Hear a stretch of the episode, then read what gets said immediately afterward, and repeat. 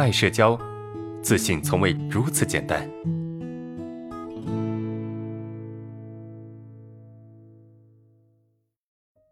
阿伦老师你好，我是爱社交的学员叶叶，我现在是一名大二的学生，性格不算内向，也不算外向，我内心很想交朋友，但是当我行动过后，感觉交朋友真的很累。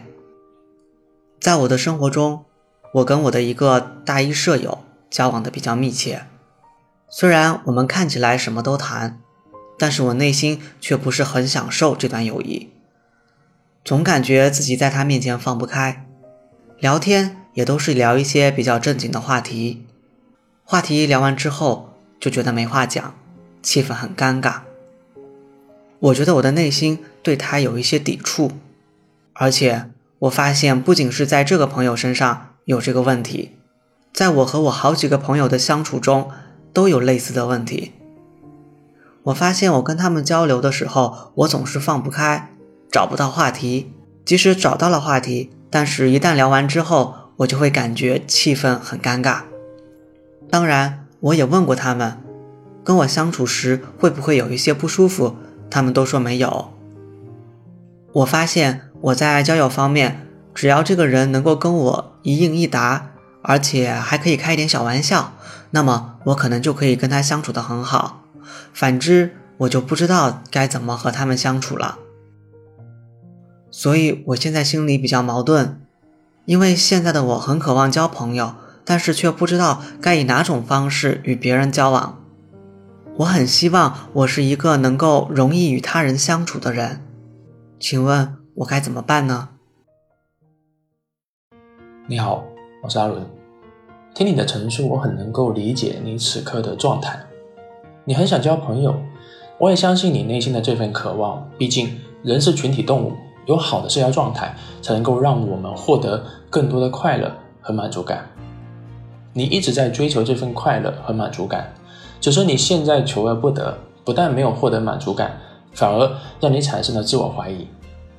你说你在聊天的时候总是放不开，容易觉得气氛尴尬，这不仅让你对自己产生怀疑，更让你对别人产生抵触。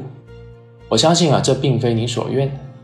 你之所以会对这个舍友产生抵触，是因为你跟他之间相处是难受的，不是愉快的，所以这种感觉会让你下意识的对他产生抵触感。事实上，你抵触的是相处时放不开的感觉，而不是他。后面你又说到，你跟别人相处放不开是因为找不到话题，有时候即使找到话题了。这个话题聊完了，又会觉得尴尬，似乎你跟别人相处是用话题怼上去的，感觉挺辛苦的。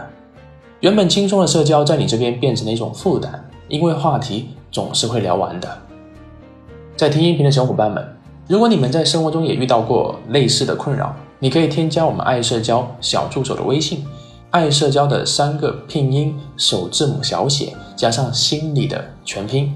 说不定你的问题，下一期我也可以好好的和你聊聊。我们接着回答问题。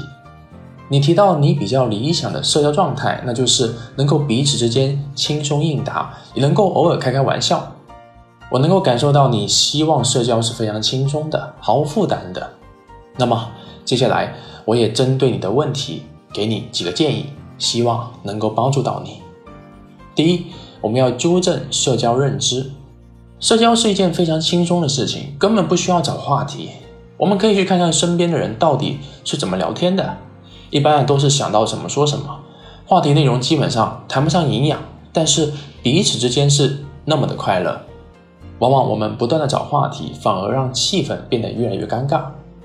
评价一次聊天的质量高低，根本不在于聊天的内容，而在于聊天的感觉。感觉好了，彼此之间的关系就会增进。所以不要再把精力放在去找话题上面了。第二，话题源源不断的方法其实很简单。聊天的时候不要刻意去隐藏什么，想到什么就说什么，看到什么也可以直接说出来，除非是伤害别人的话，否则不需要太过忌讳。你越能够快速的把自己想到的说出来，越说明你内心是强大的，因为你在展现真实的自己。比如你看到你的同事今天换了一个发型。那么你就可以直接说哟，今天发型还挺帅的。或者保守一点说，你是不是今天换的发型啊？挺好看的。再比如，你的同学今天气色不是太好，那么你可以说，你昨天是不是没休息好啊？感觉脸色没有昨天的好。简单的说啊，就是以你的视觉带动你的话题，然后呢，跟着话题给你带来的联想，想到什么就直接往下说。第三，不用担心说错话，担心说错话对我们跟别人聊天的连续性影响特别大，因为你每说一句话，你就需要考虑一下，这样非常的消耗精力，也会不断的打击你说话的热情。其实我们完全不用担心说错。因为你的内心有一个尺度在，这个尺度啊是每个人心理结构的超我，也就是道德评价标准。所以你可以尽量的表达自己，如果真的说错了，那我们改就是了，这才会让我们进步。好了，以上是我给你的几个关于说话方面的建议，希望可以帮助到你。